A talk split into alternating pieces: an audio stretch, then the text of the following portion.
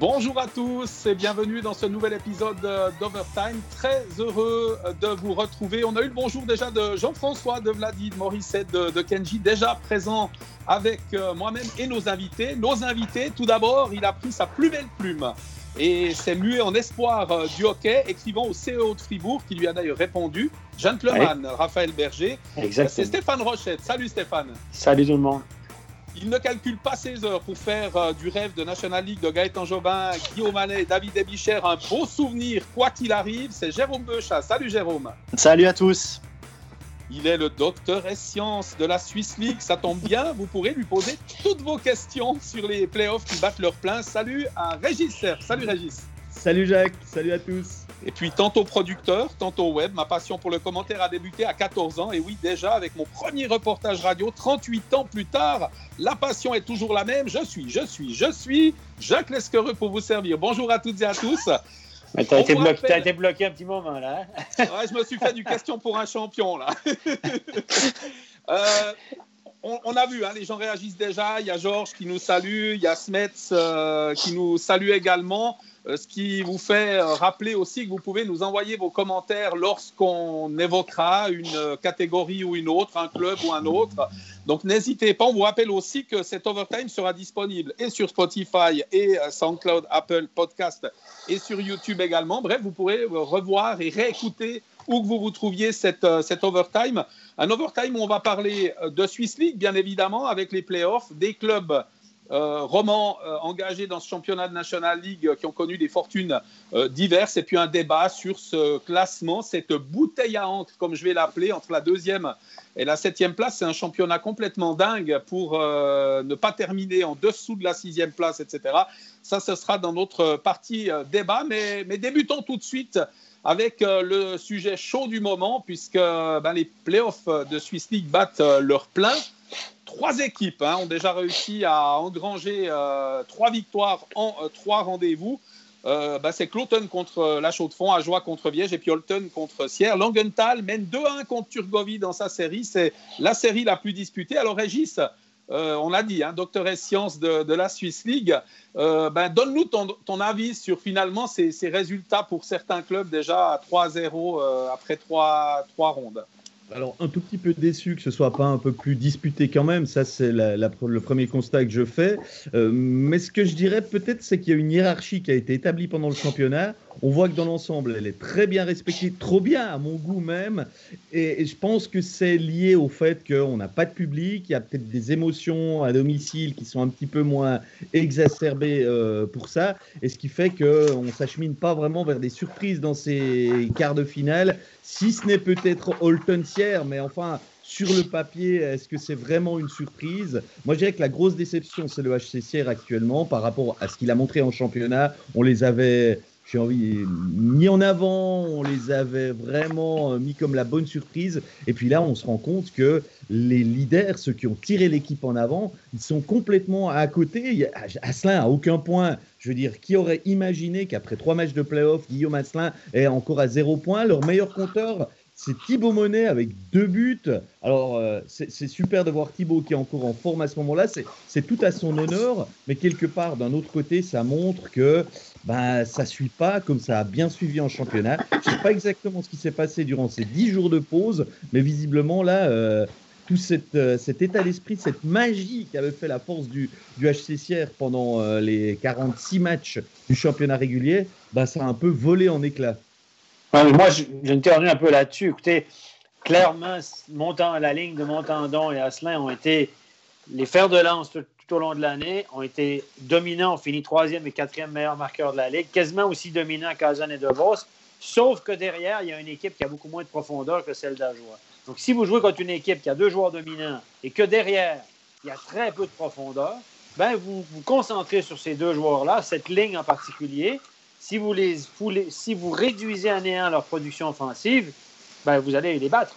C'est facile à comprendre. À joie, si vous contenez Azon et Davos sur un ou deux ou trois soirs, ce qui est compliqué, mais ce qui est faisable, on l'a vu, Viège l'a fait les deux premiers matchs, ben, il y a quelqu'un derrière pour faire la différence. Il y a Gilles, qui, réagit en disant est-ce qu'Asselin n'a pas été trop utilisé euh, pour rebondir à ce que tu as, dit, Régis, trop utilisé avec Genève? Non, mais il a quand même pas joué 23 minutes par match avec Genève. Il a été utilisé de, manière euh, très appropriée, je trouve, Genève. Genève l'a pas brûlé, lui a donné les cartes pour s'exprimer. Euh, moi, je soupçonne pas Guillaume Asselin d'avoir encore, encore la tête à Genève. Je pense pas que c'est c'est le, genre du bonhomme d'être comme ça. Loin, loin de moi cette idée-là. En plus, il est revenu le mercredi à Sierre. Il a eu sept jours pour préparer ce match de playoff. Euh, voilà quoi. Il n'y a pas que lui. Hein, J'ai bien dit, il n'y a pas que lui. Toute sa ligne, elle est comme ça. Et puis, bon, euh, Danny Gelina avait quand même équilibré un tout petit peu ses blocs. Il avait mis Castonguay avec euh, Dolana, des choses comme ça. Mais même eux, bah, ça fonctionne pas comme ça devrait. Quoi. Et bah, quand on n'a pas vraiment de, de leader qui tire l'équipe en avant sur ces deux premiers blocs, et qu'en face, il faut quand même le dire, Holton, c'est euh, une vraie machine avec Nelson et McTavish dans son premier bloc, c'est un peu de la folie comme ça tourne. Bah, il n'y a, pas le répondant. Donc, euh, pour l'instant, tous les indices sont là pour dire que, que Sierre est mené 3-0 et bah, il n'y a pas grand chose à rajouter. C'est assez logique compte tenu Mais, mais quoi qu'il arrive, moi je trouve ça dur. Peut-être c'est juste de blâmer les leaders qui ne sont pas au rendez-vous maintenant pour sur trois matchs. Mais moi, je trouve ça dur parce que si vous regardez l'ensemble du championnat, ce qu'ils ont réalisé cette année, c'est grâce à eux, notamment, beaucoup en grande partie, que, que Sierre a connu la saison surprenante qu'ils ont connue. Et là, s'il y a un petit coup de mou dans les playoffs, parce qu'ils sont vraiment couverts et mis sous pression. On peut s'entendre pour dire qu'on va se garder une petite gêne quand même par rapport à eux, parce que j'entends les commentaires. Les gens, ils peuvent te ériger en héros euh, toute une saison, puis tout, à coup, là, ah, c'est de ta faute, tu t'as perdu. J'ai un peu de peine avec ça. Il y, a des réactions aussi par rapport à la profondeur de banc. On parle notamment des troisième et quatrième lignes en disant que les premières et deuxièmes, c'est une force, mais au niveau de, de troisième et quatrième bloc, c'est là que ça se gâte un petit peu. Euh, Jérôme, ça, on le voit en National League, hein, lorsqu'on a des troisième, quatrième blocs extrêmement solides, euh, c'est un sentiment que j'ai en tous les cas. On a une équipe qui peut plus rivaliser que quand elle a que deux blocs à faire tourner euh, pour, pour un match. Bah, je crois depuis qu'on a overtime, on le dit, on le dit souvent. Les favoris au titre, c'est Zouk, Zurich et Lausanne pour prendre la National League. Pourquoi? Parce qu'ils ont des quatrièmes blocs qui sont hyper bien fournis par rapport à, d'autres équipes qui mettent des jeunes. Donc là, entre Holton et Sierre, ben, effectivement, euh, si les deux premiers blocs s'annulent, on va dire ça comme ça, ben, la différence est faite dans le, dans le troisième et le quatrième. Après, il faut pas oublier que Holton, il y, a, quand même de sacrés joueurs. Il termine cinquième du, du championnat. Et puis, euh, si ma mémoire est bonne, il gagne une fois 4-0, puis une fois 5-1 du côté de, de Sierre. Donc, en plus, euh, les victoires, elles sont quand même assez larges. Maintenant, est-ce que Sierre va pouvoir revenir? Le point d'interrogation, parce que si Sierre retrouve son jeu comme en saison régulière, ils peuvent essayer d'accrocher quelque chose et puis faire douter Holton. Mais à, 0-3, ah, c'est très compliqué quand même. Hein. Non, non, non, non. Ils ne vont pas en gagner 4 de suite. là. faut pas non plus. c'est pas impossible, évidemment, ce que je dis là, mais c'est fort peu probable. Mettez-vous dans la, dans la tête des joueurs de Sierre en dessous des casques. Là. Bon, OK, on s'en va jouer à Holton, quatrième match. tu sais, peut-être qu'il y aura une 10-20 minutes de folie où on va tout donner, puis après, tout à coup, si Holton prend l'avance, ben, le soufflet va retomber, puis un peu comme Vierge d'ailleurs, mais on va y venir après, j'imagine. Ah, ah, j'ai encore aussi envie de rappeler quelque chose, c'est quand même un billet pour la National League au bout de, de ces playoffs, qu'on sent quand même la motivation de deux équipes qui ressortent peut-être un peu du lot, certes Holton bien sûr, mais, mais Cloton et Ajoie font office de, de grands favoris. Alors je ne sais pas si c'est votre avis aussi, mais, on ressent quand même euh, cette chance qu'ont les clubs de pouvoir accéder, euh, notamment Cloton, hein, pour qui c'est un objectif majeur, de pouvoir accéder à la Ligue supérieure cette année. Peut-être Régis, toi qui suis ce, championnat. Alors, bah, Cloton, ils sont vraiment donné tous les moyens possibles et imaginables pour monter euh, en acquérant des gars comme Léonet, comme Meyer. ils ont pris encore Udmark à touche à Lausanne. Ils sont allés chercher euh, le gardien de Winterthur. Ils sont allés encore euh, se prendre Brace au cas où un de leurs étrangers serait blessé. Je veux dire, Cloton s'est donné tous les moyens possibles euh, actuellement pour monter en cette fin de saison. Voilà le constat que je peux faire avec, euh, avec Cloton. Maintenant, pour Ajoie, c'est un petit peu différent. On fait avec ses moyens et on dit à l'équipe, bah, si avec vos moyens, vous êtes capable euh, de, de, gagner ce championnat, bah, on, vous on, va assumer et on montera. C'est un petit peu euh, un état d'esprit très différent d'un à l'autre, une pression qui n'est pas du tout la même. Et moi, j'entends qu'à Cloton, bah, c'est pas toujours facile. Hier, Léonet, il était surnuméraire avec Troutman. Hein. Dans quel club serait-il surnuméraire en Swiss League? Ces deux joueurs-là qui, qui, sont vraiment euh, pas des, mauvais joueurs, hein, Léonet. Je rappelle quand même qu'à Lausanne, on voilà, ça n'a pas bien fonctionné, mais il était quand même pas largué sur les deux dernières années qu'on l'a vu évoluer. Donc Cloton a pléthore de joueurs capables de, de jouer, cinq lignes sans aucun doute, et euh, les places sont chères l'état d'esprit ne doit pas toujours être facile aux entraînements parce que c'est là que les équipes elles doivent aller gagner leur place.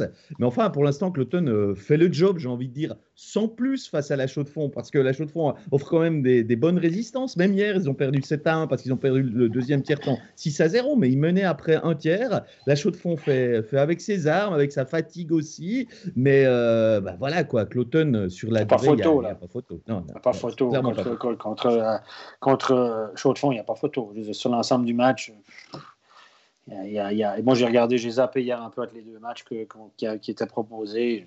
Ils sont pas dans la même ligue pour l'instant. ils ne boxent pas dans la même catégorie, je fond avec l'automne. Au niveau des moyens, au niveau de la profondeur d'effectifs, au niveau des étrangers, au niveau des gardiens, à tous les niveaux. Donc, euh, ce n'est pas une surprise. Hein, qui, et je pense que ça va se terminer en 4 et puis ça va être vite réglé. Eh, Lido a, indiqué, Holton, c'est une équipe qui a de l'expérience lors des playoffs notamment, qui sait se monter en puissance. Euh, tu vas les suivre demain, hein, euh, Régis. Euh, c'est aussi ton avis que cette équipe d'Holton qui, fait son championnat, normalement, arrive à, mettre la casquette à l'envers et être prête pour ce grand rendez-vous?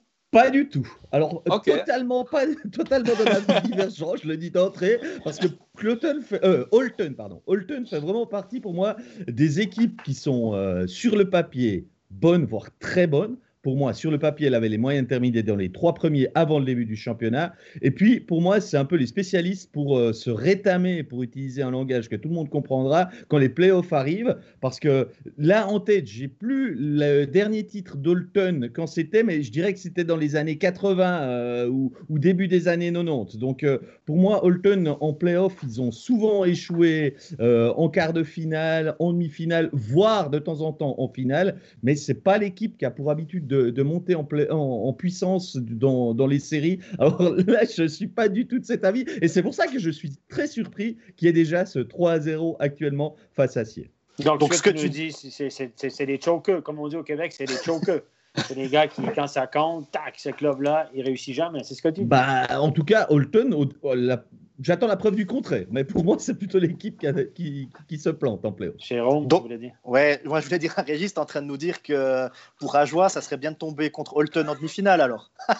Euh, on n'a pas encore en rigolant. Demi-finale, mais euh, j'ai regardé les résultats de la saison régulière. Une chose est sûre, pour Ajoie, ils sont en bilan négatif contre Holton, négatif contre Langenthal sur la saison régulière. Ils ont gagné leurs quatre matchs face à Holton. Mais est-ce que c'est la même équipe d'Holton qu'on voit maintenant par rapport à celle du championnat? Là, j'aimais quand même une réserve parce que j'ai jamais vu Nunn et Knelson avec des statistiques comme ça. Euh, sauf erreur, 8 points en, 3 matchs pour les deux. Et puis, euh, si on fait référence encore à leur fin de championnat régulier, euh, c'est, je crois, 30 points sur les 10 derniers matchs. Quoi. Seulement. ça va c'est pas mal. J'ai hein. envie, envie, de rebondir. en puissance. Hein. J'ai envie de rebondir, Régis. On sait, on, on, le rappelle encore une fois, ce billet supplémentaire pour la National League. Euh, toi, tu viens de la région euh, à Joulotte. Est-ce que tu sens quand même un petit peu cette effervescence par rapport à ces playoffs, même si effectivement dans les patinoires il n'y a pas de public, de, s'imaginer déjà pour la saison prochaine, pourquoi pas en National League? Les soirs de match, les bars sont pleins, les pubs sont pleins. J'ose pas le dire. J'ose pas le dire. Euh, non, je sens pas cette effervescence clairement pas. les gens en parlent, les gens parlent playoff, les gens euh, suivent d'un œil, mais euh, c'est tellement pas comparable avec ce qu'on connaît habituellement. Euh. moi, moi, je le dis, je le répète, pour une équipe comme Ajoie, ce serait tellement dommage d'être promu cette saison sans pouvoir faire de fête, sans avoir de public, sans remplir les cantines, sans. Enfin, quelque part, le sport, c'est bien quand on est en haut, mais la joie de monter, les émotions qu'on vit là, qu'on peut communier avec euh, l'équipe, c'est tout aussi important. Donc, euh, ouais, quelque part, ce serait dommage de monter, quoi. On va suivre ça de très très près, messieurs, avec euh, le quatrième acte, peut-être décisif, on l'a dit, pour trois équipes, alors que dans un autre des matchs, il y aura un acte supplémentaire. on va passer à la suite du programme et on va parler du HC Vienne. Le HC Bienne, pour qui, ben, ma foi, ça va pas si mal que cela. Il y a eu cette défaite en prolongation face à, face à Lausanne, mais ben, Stéphane, Régis, vous avez suivi hein, le, dernier match de, de Bienne du côté de Lausanne. On a pensé longtemps que les Biennois allaient remporter une septième victoire consécutive. Peut-être toi, Régis.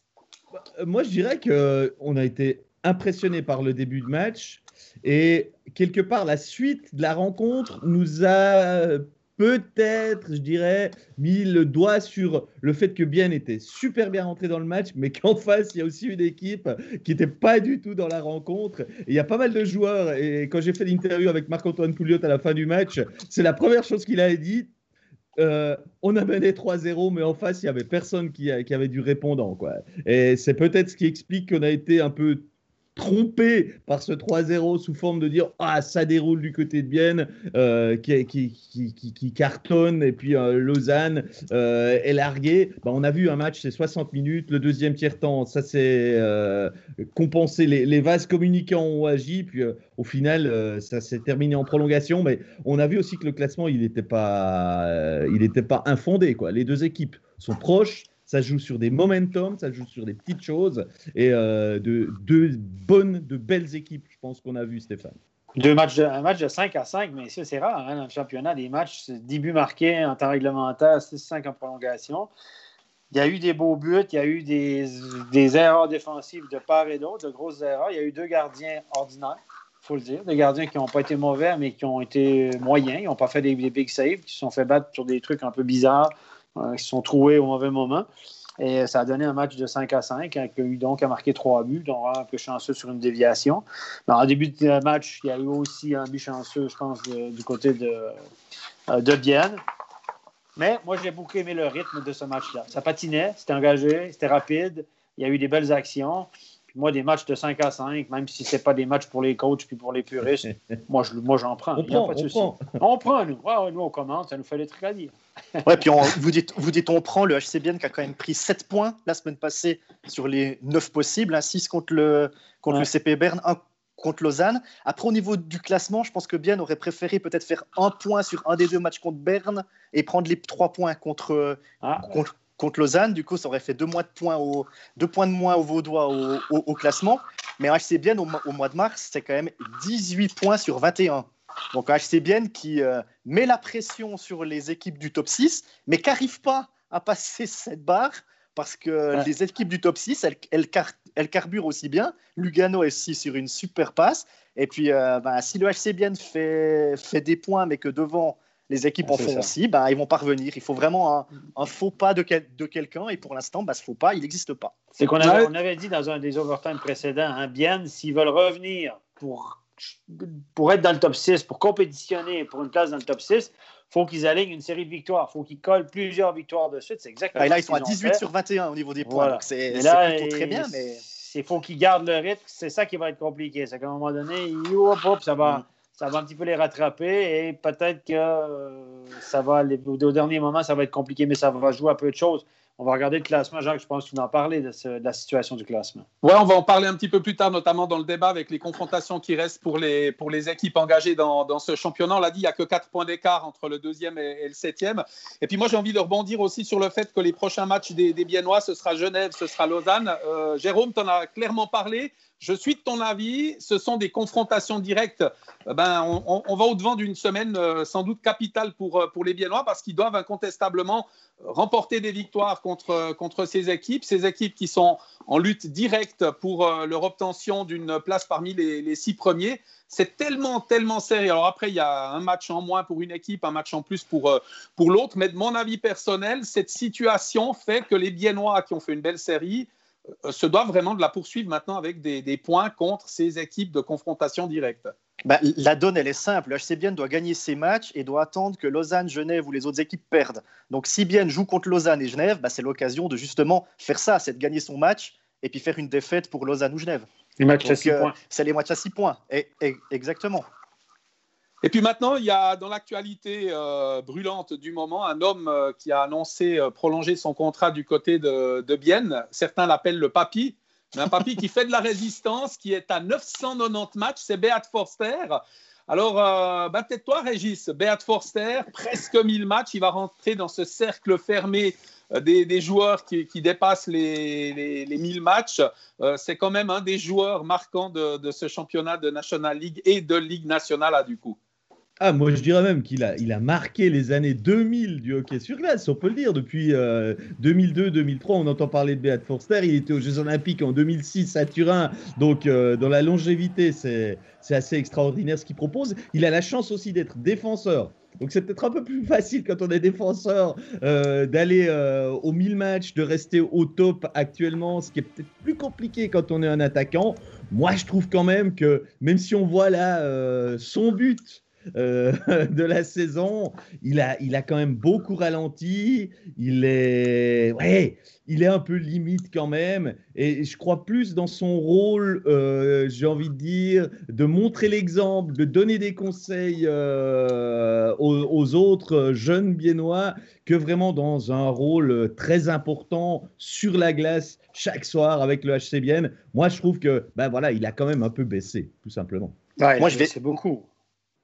Moi, je vais exactement dans ton, dans ton sens, Régis, mais je me pose une question. Est-ce que le HC Bienne a eu le choix vraiment de resigner Forster? Parce que si tu regardes les défenseurs de Bienne l'année prochaine, tu as Kreis qui part à Zoug, Moser, bon, il a signé jusqu'en 2024, mais euh, il se dit qu'il va peut-être traverser euh, l'Atlantique. Ulmer, il part au HCC. Lindbaum, bah, c'est le point d'interrogation. Donc ça veut dire qu'en défense, il resterait Fay Radgeb comme euh, défenseur, on va dire, vraiment de, de National League. Puis après, tu as Delémont, Sartori, Stamfli. Donc, est-ce que tu as vraiment le choix de, de Oui, Jérôme, si euh, Moser part outre-Atlantique, ils mhm. pourront le remplacer par un cinquième étranger. Donc, je pense qu'à ce niveau-là, c'est pas vraiment un souci. Lindbaum, s'il quitte le club, je pense qu'ils vont engager un peu un, un, profil de défenseur et pas d'attaquant. Donc, pour les deux, je, je mets. Euh, mais il manque quand même de l'expérience si tu signes Mais clairement, pour le reste, oui, oui, oui. Et euh, comme Ulmer, visiblement, est un peu limite euh, dans les plans du HC Bienne, je suis tout à fait d'accord qu'avoir un gars comme lui est bien. C'est drôle comment les trucs sont discutés différemment, messieurs. Rappelez-vous quand on a signé Diaz. Diaz. Quand on a lancé la signature de Diaz à Fribourg, tout le monde a dit ah, 4 ans, c'est trop long. Il aura 35, 36 ans, ça ferait 35, 38, 35, 36, 37, 38. Alors, 38, 39, ça va coûter, beaucoup trop cher. Personne ne discute de ça à Bienne. Hein? À Bienne, on ne critique pas le club. On le supporte. C'est ce que je disais dans mes Oui, mais Stéphane, Non, mais attendez, sérieusement, pourquoi personne ne remet ça en cause? non, mais ce que je dis juste, c'est que le traitement de l'information, quand c'est Fribourg qui fait ça, ah, c'est trop long, il va être trop vieux, etc. alors, je m'excuse, mais quand je vois les petites papates de Diaz, puis sa vitesse d'exécution, puis son style de jeu, il va vieillir beaucoup mieux que Forster. Alors, ce que je dis, c'est que pourquoi cette décision-là ah, c'est super, la signé Forster. Puis quand c'est Diaz qu'on signe pour 4 ans, on dit oh, Moi, je pense qu'il y a une grosse différence entre le fait que Forster, c'est une prolongation de contrat. Il est déjà dans le club, puis tu le signes une année de plus. Alors que Diaz, tu, Diaz, tu vas le chercher dans, une autre équipe. Quand je pense que le traitement de la formation, il est, il, elle est là la différence. Quand ils ah, avaient prolongé Forster pour 3 ans à l'âge de 35 ans, ça a été le même traitement de l'information, c'est super. Quand Diaz, quand Fribourg engage Diaz, on dit oh, c'est une connerie. Ouais, mais parce qu'il y a un euh, changement de club. Et tu te dis pourquoi ils vont chercher quelqu'un de entre guillemets vieux? C'est un peu ça le, truc, ça. je pense. Puis pour réagir peut-être à réagir à ce qu'a dit Régis, effectivement, c'est une signature que d'une année, on s'engage pas sur une longue durée avec un, joueur certes bien évidemment plus âgé, mais, euh, un mais vétéran entre guillemets, hein, bien sûr, parce que c'est un joueur. Euh, moi, j'ai eu l'occasion de, le voir évoluer face à Berne. Je trouve que c'est quelqu'un qui travaille beaucoup, qui est sur le porteur du puck, qui, qui met de l'énergie hein, dans, dans le travail qu'il réalise, qui est au four et au moulin. Euh, là, on signe une année, bah, finalement, c'est qu'une année, alors qu'un joueur comme Diaz, trois ans, euh, certes, on a parlé clairement, euh, Stéphane aussi, et je respecte ton même quatre, ans, c'est même quatre ans, donc ça montre aussi le, c'est un joueur de grande classe aussi, mais, mais pour Forster, qu'une saison, je trouve que que c'est un bel engagement pour, euh, pour ce joueur aussi. étant donné la situation, on peut comprendre. Ce que je dis juste, c'est que ce n'est pas discuter la même chose pour la même année. Parce que quand on parle de Diaz, on parle de ses années de 38-39, alors que lui, même si une année, c'est son année de 38-39. Donc voilà, il y a une façon de, de, traiter les choses qui sont un petit peu. Euh, biaisé, je trouve, parfois. Il y a Fabien qui dit euh, Tu vas pas chercher un vieux, tu vas chercher Raphaël Diaz, capitaine de l'équipe nationale. Fabien euh, Luisier. Hein, oui, mais il a raison. C'est d'ailleurs pour ça que je mhm. me demande pourquoi on a traité l'information comme beaucoup de dénigreurs de gens. On dit, ah, Fribourg, c'est une connerie. Dubé, il a été stupide de signer un vieux parce qu'il va être vieux à 38-39, c'est trop long. Alors, c'est ça qu'on a été remis en cause. C'est ça que je dis exactement comme monsieur. On a pour reprocher ça à Fribourg, à tort, à mon avis, parce que je pense qu'on a été chercher non seulement un vieux, mais un leader qui a beaucoup d'expérience, etc., etc. Donc, moi, je répète que je pense que Diaz, c'est un excellent coup. Après, il faut voir le prix, mais disons, sans, égard au prix, c'est la même chose que Forster. Forster, tu peux le renouveler. Ça dépend du prix aussi. Donc, je pense qu'il a revu à la baisse ses prétentions, puis il s'est dit, encore une année à peut-être 200 000 balles, je ne sais rien, je comme ça, mais 200 ou 300 000, voilà, puis à ce, à ce prix-là, voilà, tout dépend du prix. Il y, a Billy qui réagit, qui me tacle par rapport au fait que je dis joueur qui donne beaucoup, etc. Effectivement, il dit que le match-up avec Forster est important face à une ligne rapide. On en a souvent parlé avec les anciens joueurs, entre guillemets. Hein. Euh, il est out, il n'est il est pas hors course, mais en tout cas, il, met, il est out dans, dans, dans la rapidité de jeu. Hein. Bon, on l'a vu samedi, c'est pas le but de Malgin, hein, Regis, où euh, Forster avait oublié ses patins à la ligne bleue, là, parce que. je crois, oui. il faut quand même il aurait eu le temps d'y délasser ses patins et de partir avec le puck. Malguin est très rapide, la fluidité. J'ai mis en avant la fluidité de Malguin, la facilité qu'il a à recevoir un puck sans perdre la vitesse et aller jusqu'au but avec un croisement ou deux. Là, Forster, la sortie de ces, ces godasses-là, c'était. Il y a eu des problèmes de genoux. Et si vous regardez les pivots de Beat Forster, surtout lorsqu'il joue du côté droit, c'était le cas sur cette situation-là, il était du côté droit, c'est assez compliqué. Ouais, et Beat Forster, au plus minus à Bienne, c'est le plus mauvais moins 9, hein, moins 9. moins 9, ouais. j'ai vu que Moser était à plus 18. J'ai pas vu, j'ai vu ça avant le match de samedi. J'ai pas vérifié après le match, plus et moins. Moser est à plus 18, messieurs. C'est le meilleur joueur invisible de la planète pour moi. non, mais c'est vrai, parce que non, mais je dis ça parce que Moser, on en parlait à NHL, on en a parlé samedi. Régis, il m'a interpellé sur Moser, sur son départ en Amérique, sur le draft de NHL. Je trouve que c'est un joueur que, qu'on ne voit pas pratiquement pas sur la glace parce qu'il joue d'une façon très simple, transporte pas trop la rondelle, euh, donne le puck, prend peu de risques. On dit fait pas d'erreur, mais il prend tellement peu de risques qu'au bout d'un moment, tu peux pas faire d'erreur. Il a, il, a amélioré son coup de patin, son côté offensif, etc., sans discuter, mais c'est un joueur qu'on ne voit pas sur la glace, qu'on entend c'est pour ça que je dis c'est le meilleur joueur invisible de la planète, sans rien lui enlever. Et euh, son départ en Amérique, on verra. On parlait de repêchage dans son cas, etc des fois, je me demande si on ne fait pas un peu sa promotion à Bienne pour, euh, au niveau personnel, parce qu'on serait content qu'il traverse l'Amérique, on serait heureux en Amérique, on serait content pour lui, mais pour obtenir un cinquième étranger, parce que c'est un drôle d'avantage quand même. Parce que j'ai vu des rapports de scouting sur lui, j'ai vu des sites spécialisés qui écrivent sur les futurs prospects de NHL, que je connais assez bien ce genre de site, et il y a des propos qui sont relatés de quelqu'un qui visiblement, en tout cas, a beaucoup vu jouer le HC Bienne, puis connaît très bien Mozart. Donc, sans citer son nom, le, journaliste en question se met dans les godasses de quelqu'un qui l'a vu jouer souvent. Et euh, il y a, je pense qu'il y a un, un, scout, je veux quand même le dire, il y a un scout qui travaille pour NHL, le site d'NHL, pour NHL.com, euh, puis pour le, le, le, central de dépistage de la NHL, qui travaille aussi pour le HC Bienne, c'est M. Rose, que tout le monde connaît. Et euh, je pense que ses propos venaient de lui. Je parle peut-être à travers mon chapeau, mais je ne vois pas d'autres qui auraient pu parler comme ça de lui. Et là, je pense qu'il y a un petit conflit d'intérêt qui me dérange un petit peu. Tu ne peux pas travailler pour la centrale de dépistage, puis travailler pour une équipe, puis faire un rapport de scouting neutre. Si ça vient de lui, je mets un si parce qu'il n'est jamais mentionné. Sauf que dans ce rapport de scouting, je, le dis parce que ça m'a dérangé, on le compare à Roman.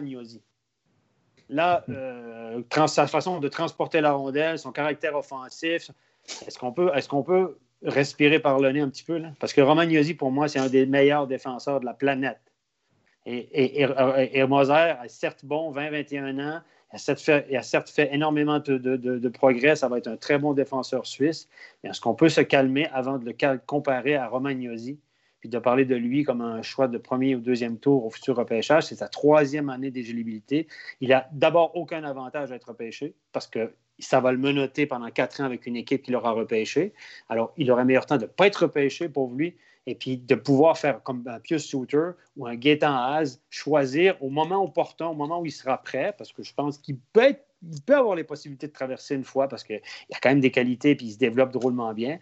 Et puis, je me dis, il aurait meilleur temps de ne pas être repêché, et puis d'aller, de signer comme agent libre dans le club où il pense qu'il aura, il aura la meilleure chance, un peu comme Hoffman est en train de le faire avec Columbus, messieurs. Voilà, c'était pas, pas mon coup Stéphane, c'était ma parenthèse. Tu as dit que Moser euh, est mis en avant par le HC Ben. le match de lundi passé contre Berne, le capitaine de Bienne, Kevin Fay, était forfait et c'était Moser le capitaine. Donc à Bienne, on n'hésite pas à mettre un tout jeune comme, euh, comme capitaine. Moi, je n'enlève pas ses qualités, hein, mais c'est un défenseur, un caractère défensif. Et quand je lis des comparaisons avec Romagnosi, ça me défrise. Puis je ne suis pas tellement frisé parce qu'il ne me reste pas beaucoup.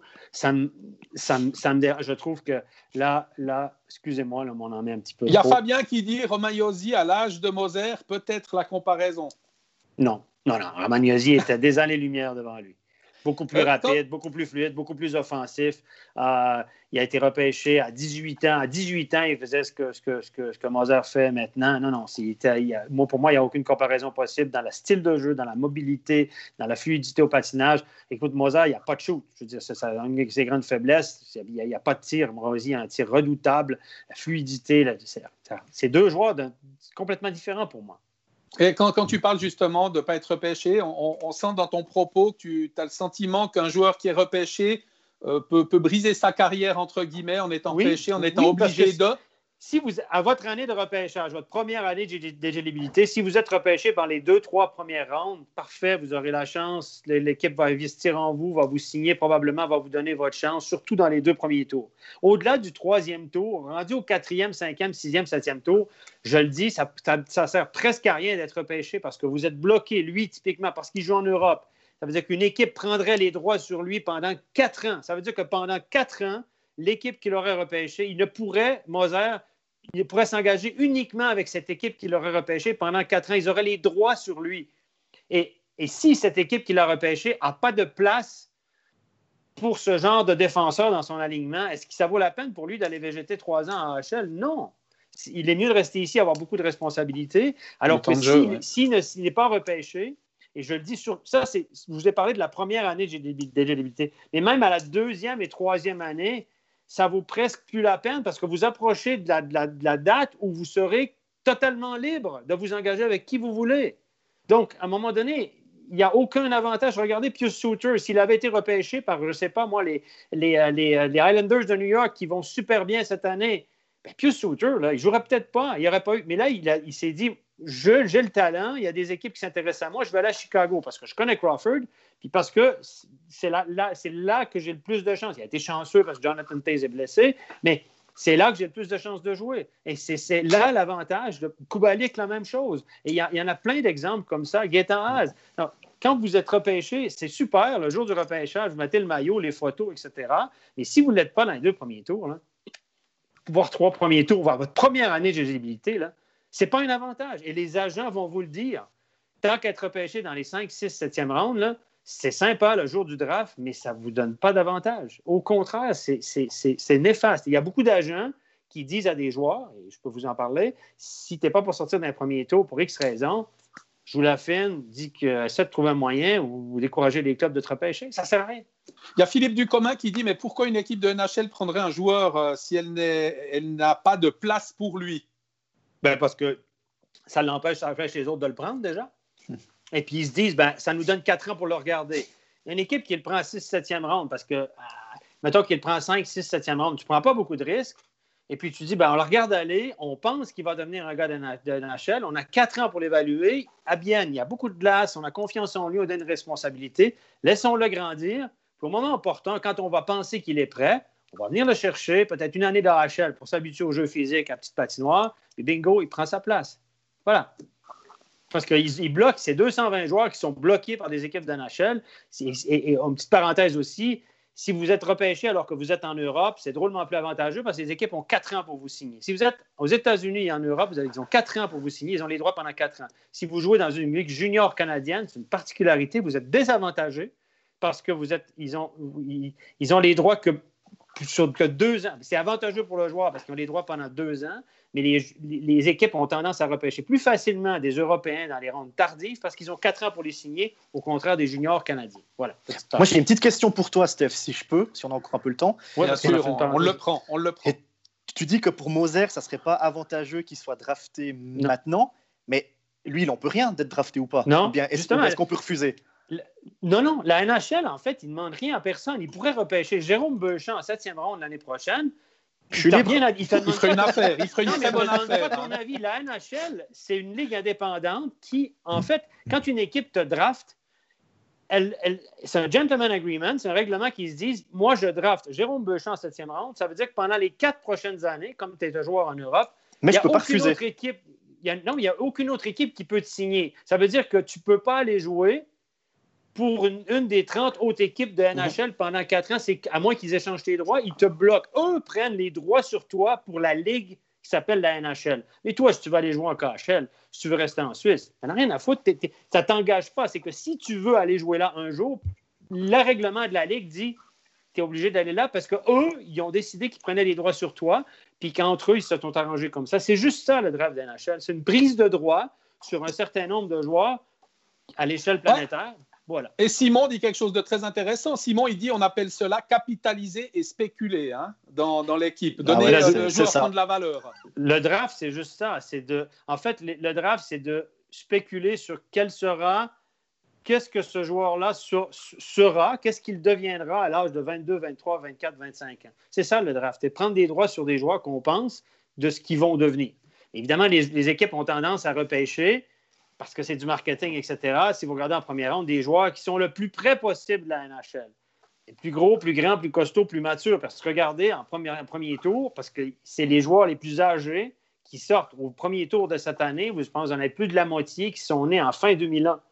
Alors que si vous êtes né en fin 2002, ça veut dire que c'est une année d'éligibilité. T'as bou- Vous avez beaucoup moins de chance à cause de la maturité physique. Les joueurs, ils ont une année de plus. Bon, pour différentes raisons. Les plus vieux ont, beaucoup plus de chances d'être repêchés tôt. Et puis, ça a une énorme influence pour la suite. Je pourrais vous en parler longtemps du repêchage. Ah oui, on va passer à la suite parce qu'il y a Patrice Chapuis qui me dit les amis, on parle du classement de National League. On le fera dans un moment, ça. Mais on va passer à la suite et on va s'intéresser encore à, à Bienne hein, et une interférence qui a eu lieu avec un arbitre qui a mangé la glace euh, lors, euh, lors d'un match de, de National League. Et, et Stéphane, toi, tu, tu voulais en, en reparler de, cette interférence? Ben, écoutez, cette année, on a mis une ligne assez claire là-dessus. On ne touche pas un arbitre, ne serait-ce qu'accidentellement. Et là, euh, excusez-moi, mais Kreis fait trébucher l'arbitre. Et c'est une scène qui, pour moi, me rappelle drôlement celle de Mercier. Rappelez-vous, Mercier, le juge avait mis 7. Il le tribunal du sport lui en a mis 3. Donc, on a reconnu que faire trébucher un arbitre accidentellement alors qu'il est dans ton champ de vision, ça mérite une sanction. Alors, on a mis trois à Mercier ultimement. Pourquoi Kreis s'est passé entre les gouttes, messieurs? Je vous pose la question. Celle-là, je sais d'où ça vient. Je ne peux pas trop vous en parler, mais je peux vous dire que ça fait grincer des dents les arbitres parce que. Et, et puis, du côté de Genève, parce qu'on dit attends, deux poids, deux mesures. Pourquoi lui, il se passe entre les gouttes alors que Mercier, ça a fait une grosse histoire? Mercier a encore fait un écart pour essayer d'éviter, alors que lui, en aucun moment, il fait un écart. Jamais. Jamais. Moi, j'ai, moi, j'ai revu les deux séquences euh, ce matin et j'ai essayé de me poser la question pourquoi Kreis est passé entre les gouttes? Alors, la différence avec Mercier, que j'ai trouvé, mais je ne défends pas Kreis, hein, attention, c'est que Mercier, il est à la ligne bleue et il voit le puck arriver dans l'arrondi à Ambry. Et là, il se dit je vais quitter ma ligne bleue pour aller dans l'arrondi et il sait pertinemment qu'il y a l'arbitre sur son chemin. Et puis, il fonce dans l'arbitre et puis ensuite, il va, il va batailler le puck. Alors que Kreis, à Lausanne, il a le puck, Kreis déjà, il tourne sur lui-même pour faire la passe et ensuite il suit euh, le, sa passe du regard et il tape dans l'arbitre, l'arbitre qui est en train de, re- de reculer. Alors est-ce qu'on a fait une différence entre le fait que Mercier n'avait pas le puck et Kreis venait de, de lâcher le puck? Je ne sais pas. Est-ce que ça peut rentrer en ligne de compte? Moi, j'ai c'est ce qu'a relevé. Lucas. hein. Simplement, il a relevé ça de dire qu'effectivement, à un moment donné, il a le puck, ce qui n'est pas le cas de Mercier, et que cette interférence arrive dans, Je ne sais pas. Est-ce dans que le ça peut feu de l'action, en fait. Alors, ça peut être un, un des éléments, Régis. Moi, euh, moi, je pense dans le cas de Mercier, il y a encore un élément sur la forme qui est, qui est euh, sûr et certain, c'est que il y a eu aucune, euh, aucun geste de la part du joueur euh, pour aller euh, s'excuser, pour aller prendre des nouvelles de l'arbitre, pour euh, montrer quelque part qu'on est vraiment désolé. J'ai envie de le De dire. L'empathie. Alors, euh. on peut toujours me dire, oh ouais, mais s'il suffit d'être poli, puis de dire merci beaucoup, s'il vous plaît, et puis qu'on est gentil au jugement dernier, eh ben, tout va bien. Alors, je pense une influence, mais moi, j'avais entendu dire, et je ne sais pas si Stéphane, toi, tu as eu la même information que moi, que après ça, en plus, il n'y a eu aucune explication, aucune, j'ai envie de dire, euh, manière de vouloir atténuer ce qui allait se passer. On n'a pas donné d'explication. On a dit, oh bon, on attend la décision et puis bah, on verra après. Donc, Mhm. première décision, bah, comme M. Mercier n'a ni présenté d'excuses, euh, même deux jours après, hein, donc même dans les 48 heures, ni donné une explication, ni quoi que ce soit, bah, on a estimé que bah, quelque part, bah, il n'avait pas à justifier parce qu'il l'avait descendu. Et puis, c'est pour ça qu'on est passé à cette sanction aussi sévère dans un premier temps. Et c'est ensuite, quand il y a eu le recours, que là, il y a eu des explications et mhm. tentative de, de montrer, j'ai envie de dire, un peu patte blanche et puis d'expliquer ça de manière euh, Je pense qu'à Genève, on a senti que c'était totalement accidentel. Merci. Elle a dit Moi, je, vais aller chercher le puck derrière. Je me suis écarté. Donc, pour eux, c'était. Puis bon, il n'y a pas eu d'arrêt de jeu. Donc, euh, Merci n'a pas pu aller s'enquérir de la situation de l'arbitre, au contraire de Kreis, parce qu'il y avait un arrêt de jeu. L'arbitre est resté au sol, puis Kreis est allé sur lui. Alors, je comprends ce que vous dites, mais s'il s'agit de s'excuser pour atteindre la sanction, messieurs, on n'est pas dans la merde, puis pas juste un peu. Hein. Ah, pas que dans ce sens-là, Stéphane. Tu as raison ce que tu dis dans le principe de dire que Mercier est venu s'excuser en disant voilà, euh, c'est dans le feu de l'action, etc. On passe de 7 à 3 matchs. Alors, si effectivement ça peut être considéré accidentel, c'est là que le, bas blesse, de savoir qu'il n'y a pas d'enquête, en tout cas d'enquête ouverte euh, pour euh, prendre une décision sur cette interférence de, Kreis. Alors, dans cette situation-là, et je peux vous dire de source sûre, ça ne s'est pas rendu au juge. Ah, alors, euh, ouais, effectivement, c'est peut-être là que, c'est pas le juge. aussi. c'est pas hein. le juge qui est bien en cause là-dedans. Je vous rappellerai que souvent, pour ce genre de cas, c'est la corporation des arbitres qui signale le cas au juge unique. Mais ça ne s'est pas rendu au juge, messieurs. Alors, voilà. Oui, donc. Euh, voilà, j'arrête mon explication là parce que. Je pas affaire pas à suivre. Mais sauf que je trouve, je, je trouve que c'est pas normal. Oui, effectivement, ben, on, a, on a eu quelques avis hein, d'internautes qui ont, relevé ça. On parlait de Luca notamment qui a, dit que pour lui, euh, il n'y avait clairement pas de raison de, sanctionner. Il y, a, le pour et le contre. Hein. Il, y a, des personnes différentes qui s'expriment. Euh, moi, je vous propose de passer à la suite euh, de, ce programme. Alors, d'habitude, on a un coup de cœur ou on a un coup de gueule? On était parti peut-être sur un coup de gueule et en finalité, c'est plutôt devenu une mise au point et qui est importante pour, euh, pour ceux qui ne connaissent pas forcément le hockey, pour ceux qui le connaissent aussi. Et c'est Jérôme qui va s'y coller aujourd'hui. On t'écoute, Jérôme. Oui, c'était au match euh, Berne-Bienne de mardi passé. À un moment donné, il y a Konecker qui fait une faute. Il écope de deux, de deux minutes. Et puis, il va vers l'arbitre. Alors, depuis où on est, la cabine de commentateur, on ne voit pas trop s'il est en train de crier sur l'arbitre et tout. Et il écope de 10 minutes. Donc, 2 plus 10. Et à la fin du match, donc dans le même match, il y a Forster qui fait trébucher son adversaire. Il prend deux minutes de pénalité. Il va dire également son fait à, l'arbitre. Là non plus, on n'entend pas bien ce qui, se passe. Et il prend deux minutes. Et ensuite, ça dégénère parce qu'il n'est pas content. Et il prend 10 plus renvoyé au, vestiaire. Et en fait, à la fin du match, avec le commentateur de MySports alémanique, on se dit, mais pourquoi Konecker a pris 2 plus 10 et Forster 2 plus 2 Parce que c'est pas du tout la même chose. Une fois, on a quand même Berne qui est 2 minutes en infériorité, et dans l'autre situation, Forster, euh, Bien qui est 4 minutes en infériorité. Et on se dit, dans le même match, c'est quand même bizarre de donner une fois 2 plus 10 et une fois 2 plus 2. Et le collègue alémanique a discuté avec Andreas Fischer, qui est le chef des arbitres, et la réponse c'est, quand un joueur réclame avec un choix de mots normal on donne deux minutes supplémentaires pour réclamation. Et quand il dépasse les bornes, on donne 10 minutes. Et puis ensuite, s'il dépasse vraiment les bornes, on peut le renvoyer au vestiaire. Alors la question qu'on se posait avec le collègue alémanique, c'est le choix normal du mot, il s'arrête où? Elle est où la limite de, entre guillemets, la réclamation et de l'insulte? Bon, moi, j'ai une liste de tous les gros mots là. J'ai une liste de tous les gros mots là. Ah. En allemand, en pas italien en anglais. Donc voilà, non, c'est compliqué, hein, c'est du par cœur l'arbitrage. Ils doivent tout mémoriser ça par cœur. Et puis, non, mais c'est pas vrai. Je vous le dis, Monsieur Fischer, Patrick, Andreas Fischer, que je connais bien, il s'en est sorti. Euh, il s'en est sorti, mais c'est pas vrai ce qu'il a dit. C'est pas, pas vrai qu'il y a le choix des mots, il est pour quelque chose. Les arbitres sont instruits à donner deux minutes de méconduite.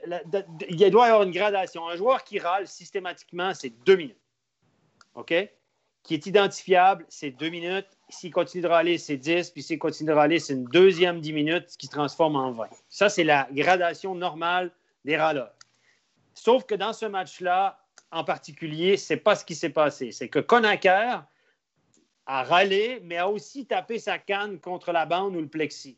Et ça, dans le règlement, c'est clairement dit qu'un joueur qui tape contre la rampe, le plexi, en protestation une pénalité qui lui est infligée en direction du banc de pénalité, c'est 10 minutes de méconduite. Donc, Conacar, il y a eu 10 minutes parce qu'il il a fait un geste qui est pénalisable de 10 minutes clairement dans le règlement.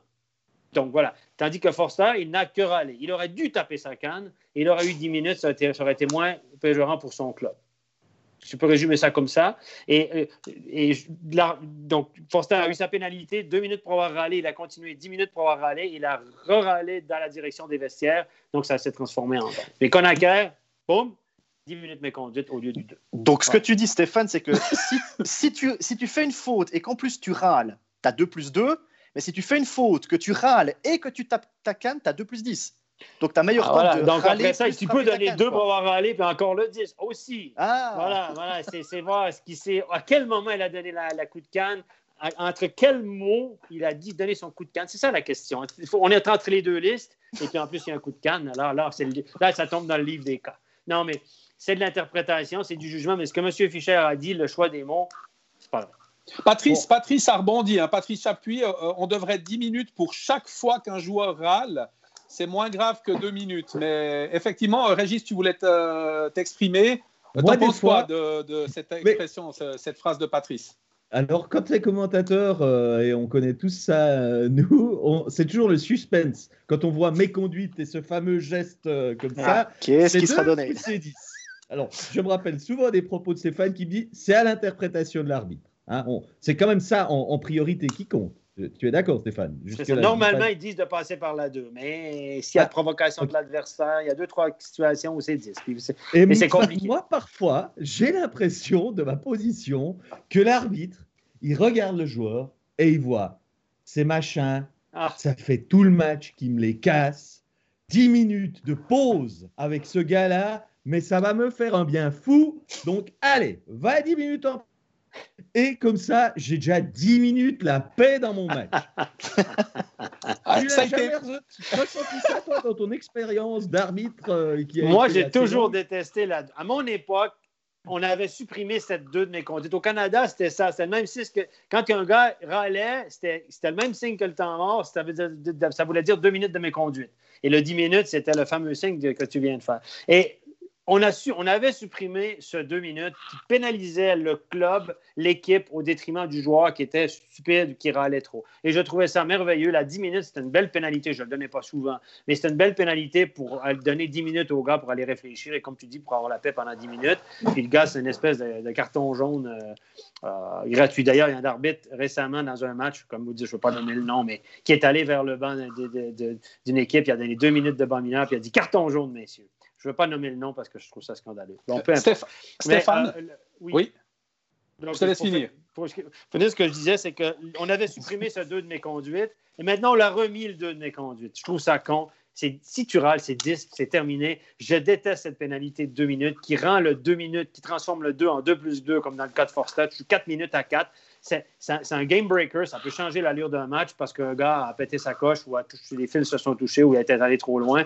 Je trouve ça ridicule. Je, préfère de loin ce 10 minutes qui ne pèsent pas l'équipe. On perd le joueur pour 10, OK, mais ça, modifie moins le cours d'un match. Voilà, c'est un peu mon coup de gueule. Steph, toi qui as été arbitre, si tu un joueur qui râle, deux, trois fois, ouais, pas beaucoup. mais du coup, si, si, un joueur râle sur une pénalité, est-ce que tu jettes un coup d'œil à l'horloge et puis au score? Et puis tu te dis, ou si je donne encore deux là-dessus, euh, il reste cinq minutes, on est à 2-2, on est en playoff. Est-ce que, est -ce que ça rentre en ligne de compte? C'est sûr, parce que moi, comme arbitre, des fois, tu, dois ramasser ta merde aussi. Parce qu'il y a un moment donné, tu le sais que tout à coup, tu as, sifflé une pénalité un peu sévère. Et puis là, tout à coup, ah, comme l'histoire, typiquement, le match à Lausanne où Allemand a été mis dehors, qui a eu une amende, les arbitres ont loupé une grosse pénalité contre Desharnais. Non seulement John Lausanne aurait dû se retrouver à 5 contre 3. Il ne sait pas la pénalité. Dernier marque. Ça a changé l'allure du match. on le sait souvent après, mais c'est un, point tournant. Et il le savait en entrant au vestiaire que, ouais, bon, on on a fait une connerie, on en a loupé une.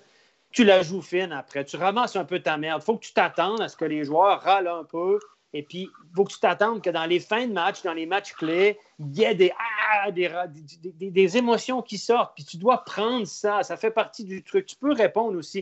Il y a des joueurs qui donnent tout de suite 10 minutes. Mais moi, je répondais. Quand un joueur me parlait sur ce ton-là, je parlais sur ce ton-là. quand un joueur me disait Hey, ce soir, euh, tu ne nous donnes pas de power play, attends, mais je, je répondais Mais votre power play est mauvais, les gars, de toute façon. c'est réglé. Vous n'avez pas marqué en power play. Non, mais c'est des, des, répliques comme ça qui permettent d'être sur le même niveau puis tu te laisses pas faire, mais tu gères ton match différemment. Moi, je pense que quand il n'y a pas de signe, quand il n'y a pas de geste du visuel, que tout le monde peut voir que le gars est rare, genre taper la canne, hurler, gesticuler, là, tu dois intervenir pour garder le contrôle de ton match parce que tu donnes le code à tout le monde qu'on peut faire n'importe quoi. Mais quand c'est juste ça, là, je peux vivre avec. Je peux euh, Puis surtout quand, quand, quand tu sais que peut-être que là, c'est un moment clé, comme tu dis. Là, là peut-être, la pénalité était sévère, je peux comprendre qu'il râle un peu. Mais ça, c'est ce qu'on appelle le hockey sense, le feeling. Et puis ceux qui sont toujours comme ça, là, c'est ceux qui ont le moins de feeling, messieurs.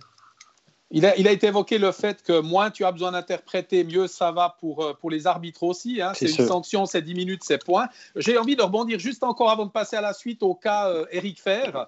Euh, il a rouspété, il a rouspété, il avait certainement ta liste que tu nous as montré il y a quelques secondes là. Oui, il les a il s'est pris hein. match, il s'est pris match et il n'est pas sanctionné de, de, pénalité pour le, le, match face à Langnau. Il joue quand même. On a besoin d'une petite explication et je pense nos, nos auditeurs aussi. Ben, écoutez, je l'ai appris le lendemain parce que cette année, il y a un nouveau règlement. C'est que pour être, quand tu as deux méconduites, à la deuxième, tu es suspendu un match automatiquement. Mais ça a toujours été comme ça. Et cette année, ça doit être pour la même raison. La deuxième méconduite que tu as reçue doit avoir été pour la même raison que la première pour être suspendu pour un match. Donc, typiquement, Fair avait eu cinq minutes plus mec match pour une bagarre, quelque chose comme ça. Et puis là, c'est parce qu'il a râlé. Donc, ça ne rentre pas dans la même catégorie. Ce n'est pas pour la même raison. Donc, il n'est pas suspendu nouvelle règlement. Je pense que c'est les clubs de National League qui ont demandé ça parce qu'ils ne voulaient pas de suspension? Et, faire, messieurs, je peux vous dire, j'étais au match, il l'a mérité, puis il aurait dû mériter bien avant ça, parce qu'au bout d'un moment, il est chiant, mais quand il est sous quand ce joueur-là est sous contrôle, c'est un joueur d'une utilité incroyable. Je l'adore. Il est gros, il est grand, il est droitier, il prend des face-offs, il marquer sur le powerplay, piqué, il dérange l'adversaire. Il est utile, un des joueurs les plus utiles à son équipe dans le championnat. Mais quand il se met à râler, à faire le pitre, puis, puis, engueuler tout le monde, les juges de ligne, le banc adverse, ça finit plus au bout d'un moment. Stop, stop, stop. Lui, là, il va trop loin, puis il dérange son équipe.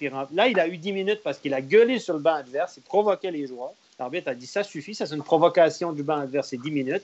Puis après, il allait dans le banc de pénalité. Puis quand l'arbitre a passé, il a donné un grand coup dans le plexi. Mais allez, du bal, merci, bonsoir. Et c'était mérité. Il aurait dû l'avoir bien avant ça parce qu'il a été insupportable toute la soirée. Je, je, autant je peux l'aimer, autant je me dis que des fois, ce gars-là, quand il est hors de contrôle, c'est un élément perturbateur épouvantable. Messieurs, une réaction par rapport à cela? Sinon, on passe à la suite. on va passer à la suite. pas eu Stéphane a tout dit. Voilà, on tenait quand même à faire cette parenthèse pour vous expliquer aussi le pourquoi de la non-sanction contre, contre Eric Fer. Et puis la suite, eh bien, c'est Fribourg-Gotteron.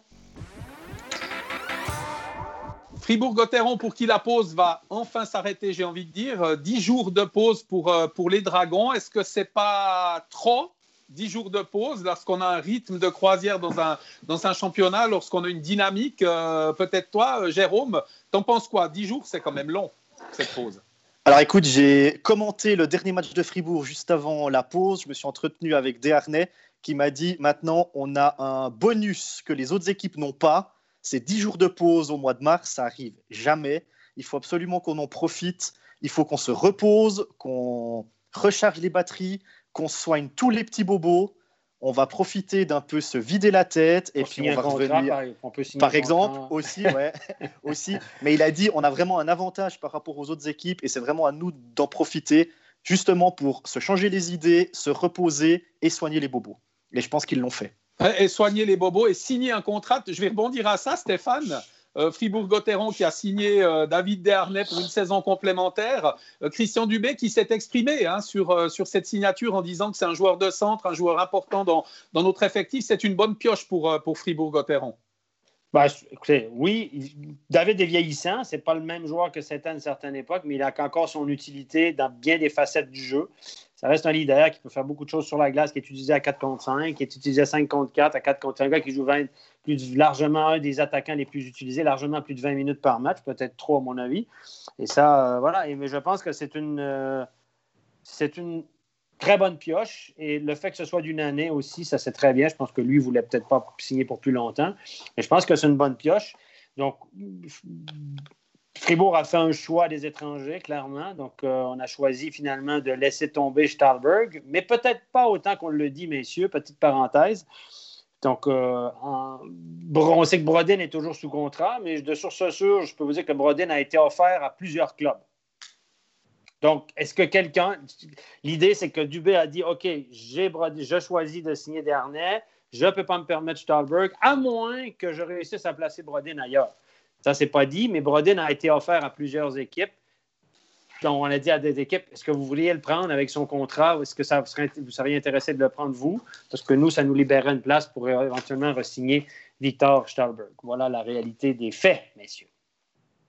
En tout cas, c'est la, rumeur, une rumeur que j'ai entendue de plusieurs sources, donc elle doit être vraie. Bon, bah, euh, on nous a vendu il y a une année que c'était génial d'avoir cinq étrangers à Fribourg, d'avoir signé. Non, mais c'est vrai, j'invente rien. C'est vrai, c'est vrai. Alors, c'était la panacée d'avoir cinq étrangers. Euh, on voit que cette année, quand il n'y a pas beaucoup de bobos, on n'est pas dans la même configuration. Et puis ce contrat de deux ans de Brodin, ben, il pèse encore, il pèse euh, sur l'équipe qui sera alignée la saison prochaine. Clairement, entre Brodin et Stolberg, je crois qu'il n'y a pas photo. Hein, euh, tout, tout, le monde ou presque prendrait Stolberg. Mais euh, ben, le cas Brodin, il est toujours pendant et je ne suis pas convaincu qu'on réussira en guillemets, à se défaire de ce contrat en refilant Brodin à une équipe de National League parce que c'est quand même un, beau contrat que Brodin a. À l'étranger, il n'y a pas tant de clubs comme ça qui, peuvent s'aligner euh, probablement sur, euh, sur ce salaire, même en Suède ou surtout en Suède, j'ai envie de dire. Donc, ça va peser. Maintenant, clairement, s'il faut choisir entre Stolberg et, et ça ne doit pas être tout simple, mais on sait que des bons joueurs de centre qui ont déjà l'intégration, on, se rappelle que Desharnais, il a mis quelques mois à trouver vraiment ses marques la saison passée, mais depuis qu'il est là, il a une moyenne de points qui, est top, il est bien intégré. Et je pense que ce serait très compliqué de trouver un Suisse voire impossible, disons-le carrément, sur le marché actuel. Et puis après, ben, on fait quoi euh, Au moment où on a un problème de centre, non, là, ils, ont quelque part résolu un, gros souci en ayant un super joueur de centre comme David Dernel l'est encore actuellement, malgré euh, son âge quand même, qui, avance. Voilà. Ouais, ça reste quand même un joueur de grande qualité. Tu avais loué les qualités de Stolberg notamment, hein, euh, son patinage, sa vitesse d'exécution. Ce, sont quand même des qualités importantes dans un club. Euh, il y a euh, notamment euh, quelqu'un qui a, qui a, réagi en disant Je rigole si Stolberg signe, ailleurs. Entre-temps, c'est Billy hein, qui évoque ça en disant que ben, on perdrait quand même un grand joueur. Mais, mais la situation est complexe dans le fait que qu'on doit séparer de Brodin avant. Donc, c'est une deux étapes là. Ben, visiblement, comme disait Sylvien Régis, cinq étrangers, c'est plus une option, visiblement, si je vois bien dans le discours. Hein. Mais est-ce que si tu es un club de, de National League, tu as vraiment envie d'aider Fribourg en engageant Brodin. Est-ce que tu ferais pas mieux de faire une offre à Stolberg du coup? Et puis que Fribourg se, débrouille avec Brodin finalement Oui, bien sûr, c'est un parce que, si tu, parce que si tu prends Brodin, si ton club prend Brodin, tu laisses Stolberg à Fribourg. Donc du coup, tu aides Fribourg. Est-ce que tu n'as pas un meilleur temps de toi engager Stolberg? Ben, Bien sûr, mais après, faut, c'est pas, Stolberg et Brodin ne, ne sont pas tout à fait, c'est pas tout à fait le même genre de joueur. Non, non, ça c'est sûr je pense que Stolberg est beaucoup plus cher. Mhm. Mais il marque pas mal de points, 32 hein. matchs, 13 euh, buts, 14 assists, c'est 27 points pour Stolberg. C'est quand même un de ces joueurs qu'on attend qu'il fasse son point par match. Hein. Donc euh, c'est une question. Euh, c'est un, gars qui a la réputation d'être très bon sur son année de contrat. Hein. ouais, c'est Scarlevé d'ailleurs, un des internautes, qui a dit il y en a un qui va bien, c'est Brodin. Et puis il y en a un autre qui patine, c'est il faudrait que je retrouve simplement le, Brodin va très bien. C'est Simon qui nous met. Brodin va très bien. Stolberg patine bien puisqu'il est en fin de contrat. Donc euh, voilà, effectivement. C'est un, joueur qui a cette réputation-là. Moi, j'ai entendu ça quelques reprises. Et euh, euh, c'était un peu la même chose. J'avais un peu le même son de cloche à, cloche à on n'était pas satisfait de son travail, mais quand, quand on le laissait aller en KHL, on, était, on trouvait qu'il ne travaillait pas assez fort, pas assez impliqué, pas assez leader. Moi, je, je, trouve qu'à Fribourg, il a fait son job, honnêtement. Faut, mais c'est un joueur qui a la réputation d'être euh, très performant euh, l'année qui doit renouveler son contrat. Il y a Fabrice qui nous dit aucun souci de voir Brodin la saison prochaine, c'est un guerrier. C'est ce qui le caractérise. Ah oui. Alors. Mais typiquement, lui, si on passe à cet étranger, messieurs, c'est un, étranger de grande. Ah, si on le considère comme un étranger 5 à 7, 5, 6 ou 7, il est là-dedans. Il est top, oui. Il est top. C'est un, très bon. Il peut jouer, il peut, il peut, puis il va remplir un rôle spécifique, ce qu'on peut aller chercher avec les étrangers 5, 6, 7. Un joueur d'énergie, physique, etc. Euh, il a rendu des fiers services l'année dernière à Fribourg. Souvenez-vous. Souvenez-vous. Alors, il y a un autre guerrier. Hein. Lui, c'est un guerrier qui s'est plutôt dit maintenant, je vais prendre ma retraite tranquille, je vais me reposer euh, dès la fin de saison. Euh, ce guerrier dont je parle, c'est le défenseur Marc euh, Aplanalp qui va mettre un terme à sa carrière au terme de, de la saison. Eh bien, on lui a tendu notre micro via Skype pour lui demander si cette décision avait été difficile à prendre pour lui. On l'écoute tout de suite.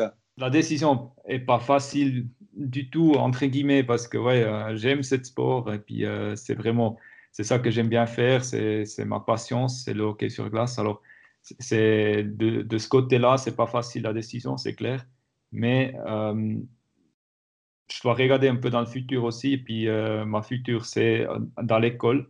Et le hockey, ça ça va pas durer jusqu'à 64 ans, malheureusement. Alors, c'était ça la chance. Et puis, je dois la prendre. Maintenant, elle est là. Alors, c'est un, un, bon timing. Alors, pour moi, ça joue, ça joue bien comme ça il a eu plein, plein de commentaires. C'est un joueur très apprécié. Hein. Il y a José Pité qui a mis bravo, un clubiste, merci et bonne retraite. Serge qui a dit bravo Marc et excellent Games toutes ces années. Euh, Claude euh, Prod Homme euh, qui a mis encore un maillot retiré à Gauthieron aux côtés de Bikoff et les autres. Alain Mercier, respect et bravo. Mathieu Studer, bravo Marc, merci pour ta belle carrière à Gauthieron. Merci Marc, un défenseur défensif qui travaille dans l'ombre. Daniel euh, Berger et puis euh, Paolo notamment. Dommage, c'est lui qui aurait mérité une année euh, de plus. Dans son interview que vous n'avez pas forcément entendu, messieurs, il a simplement dit que c'était pas facile hein, de prendre une décision comme celle qu'il a dû prendre, que quand on aime le hockey, qu'on est fait pour le hockey, eh bien, on vit le hockey à fond et, et c'est dur à prendre comme décision de, mettre un terme. Mais il avait l'opportunité aussi d'aller dans une école parce que certains profs qui arrivent à un peu plus de 60 ans prenaient leur retraite. Je vous explique tout, après je me tais. Euh, et, du coup, ça libérait des places de professeurs euh, à l'école. Et il a décidé d'enseigner la culture générale, d'enseigner le sport également. Finalement, euh, Jérôme, belle reconversion pour Marc Aplanalp et, et, très joli parcours avec 14 saisons consécutives à Gauthieron. Oui, après, c'est un, un, choix de carrière. Il décide d'arrêter. il aurait pu continuer encore il a certainement et très certainement pesé le pour et le contre. Et puis il s'est dit que c'était peut-être mieux pour lui de, se reconvertir maintenant parce qu'il a l'opportunité de le faire plutôt que dans une, deux ou trois saisons, alors que là, il n'y aura peut-être pas la, possibilité.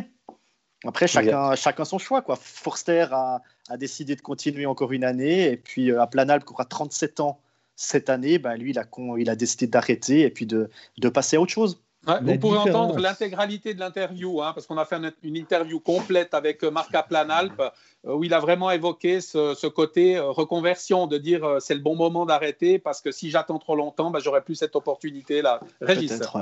La, différence avec Forster, c'est que à Fribourg, on manque pas de gars d'expérience derrière. C'est même parfois ce qu'on reproche à, à Gauthieron, c'est de pas donner plus sa chance à, des jeunes hockeyeurs. Donc, on a encore l'arrivée de Diaz, il y a Fourer, euh, enfin, c'est expérimenté. Il n'y a, pas beaucoup de, jeunes. Donc, quelque part, c'est pas du tout le même cas que Forster à Bienne. Je pense que si Aplanalp avait été à Bienne, on, aurait plutôt cherché à le garder qu'à à le laisser partir en retraite comme ça. Moi, j'aimerais euh, quand même revenir sur un aspect, parce que oui, je crois qu'on connaît tous son jeu sobre, pas forcément très spectaculaire, mais euh, une certaine efficacité. Moi, j'aimerais euh, revenir sur, sur la personne, tout simplement, parce que moi, je le dis honnêtement, je vais regretter qu'il arrête. Marc Aplanep, c'était un gars, un, gentleman.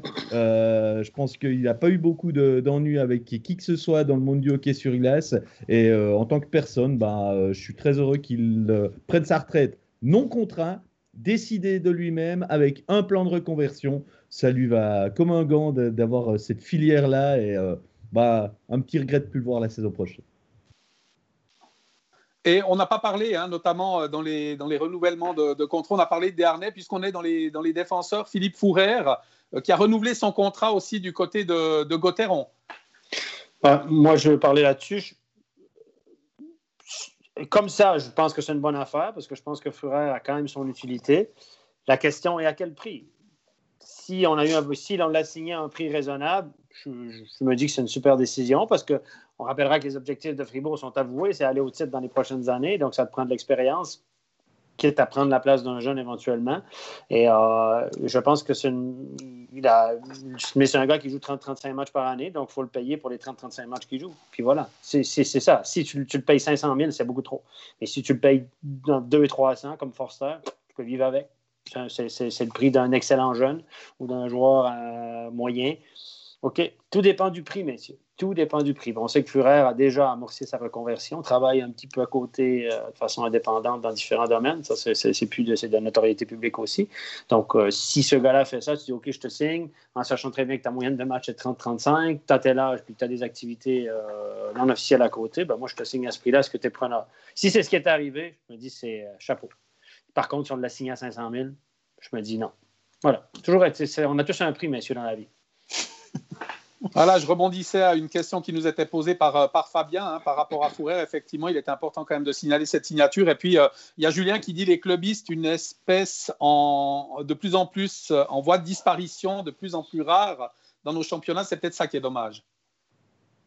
Ben oui, ben, on est dans un monde professionnel et bah, c'est le sport business quand même. Hein surtout en, en, National League, on peut que que comprendre ça, malheureusement, euh, oui. C'est vrai qu'on aime bien les clubistes. On a, on a toujours un faible de voir des, joueurs. Et c'est vrai qu'on aimerait avoir euh, dans chaque club un peu des, des Julien Sprunger.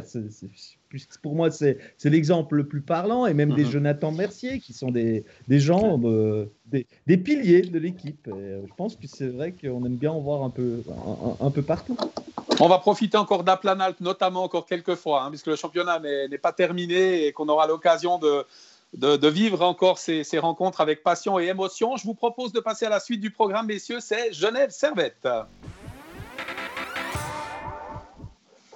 Genève Servette, pour qui c'est un petit peu le coup de frein hein, quand même. Il y a eu deux défaites consécutives, une euh, victoire euh, difficile à acquérir du côté de, de. Euh, moi-même, j'ai eu la chance de, vivre le match du côté de, de. Alors certes, il y a eu plus de tirs genevois que, que d'opportunités pour, pour mais qui joue finalement totalement décontracté, plus aucun espoir pour, euh, pour les Emmentalois.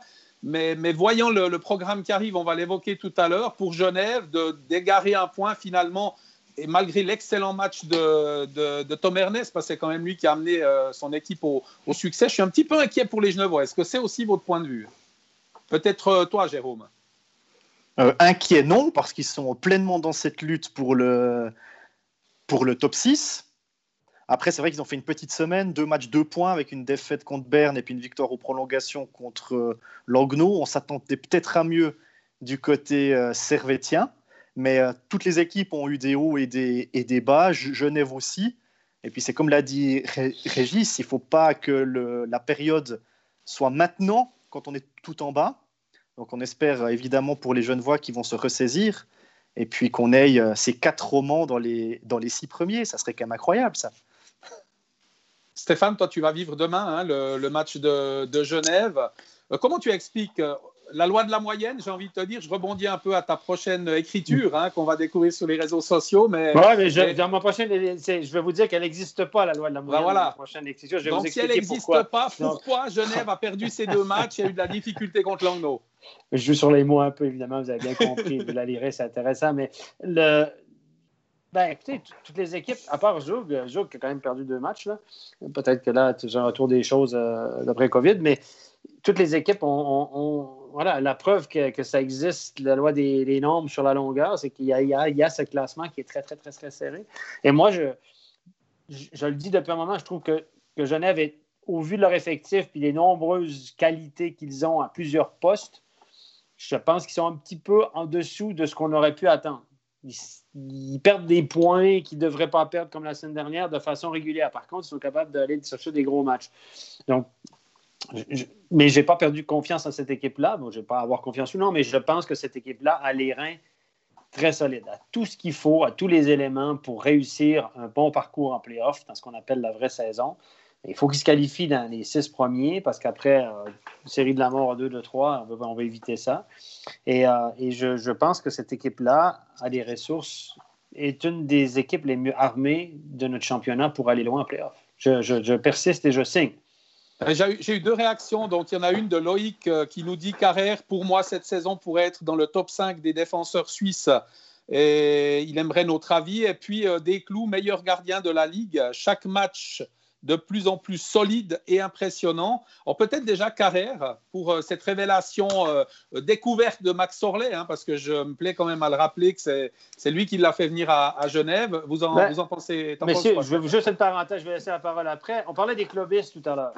Ben, Carrère et Miranda étaient des clubistes de Zurich jusqu'au jour où ils se sont dit ben là, on n'a pas notre chance ici, il faut partir. Ils l'ont fait et Carrère, ça lui a rendu service de ne pas être clubiste. Parce que sa valeur, messieurs, sur le marché, elle a fait comme ça. Elle est rendue très, très haute parce que il est déjà. Il y a beaucoup d'équipes qui s'intéressent à lui lorsqu'il sera en fin de contrat à Genève, puis il n'est pas en fin de contrat tout de suite. Donc, pour vous dire que des fois, être clubiste, ça ne rend pas toujours service. C'était ma parenthèse. En tout cas, il a pris beaucoup de valeur euh, ces derniers temps et depuis une année et demie, c'est un défenseur qu'on connaissait peu, voire pas en Suisse romande. On évoquait, je me rappelle, quand il a signé son potentiel, on se disait Zurich euh, vraiment a préféré faire la confiance à Blindenbarrer, à des Gehring, euh, à des gens comme ça. Moi, je trouve qu'il s'est développé de manière magnifique. Il faut rendre aussi hommage à Genève qui lui a donné cette possibilité, qui Exact. a cru en lui, qui vraiment l'a, l'a, l'a boosté. Je crois qu'on peut expliquer ça. Aujourd'hui, il est, il est complet, il est, il, il est le. Je réfléchis, mais je pense qu'on peut dire le top défenseur suisse à, à Genève, quoi. hein. Mhm, Donc, euh, c'est sûr, euh, il, il s'apprête à signer un gros contrat euh, dans l'année qui vient, et ça va pas être simple de le conserver à Genève. Il a doublé va sa falloir valeur. débourser. Il a probablement doublé sa valeur, le garçon. Moi, je suis sur Zurich. Là. Je ne l'ai pas donné sa chance. Je l'ai laissé aller. Je veux le payer. Ils vont le payer. Si c'est Zurich, évidemment, qui remporte la mise, ils vont le payer probablement deux ou trois fois plus cher. Et Jérôme, on évoquait dans les gardiens, euh, des clous actuellement un des meilleurs gardiens. Je pense aussi à Joran van Pottelberg, des gardiens qui, euh, qui s'illustrent cette saison.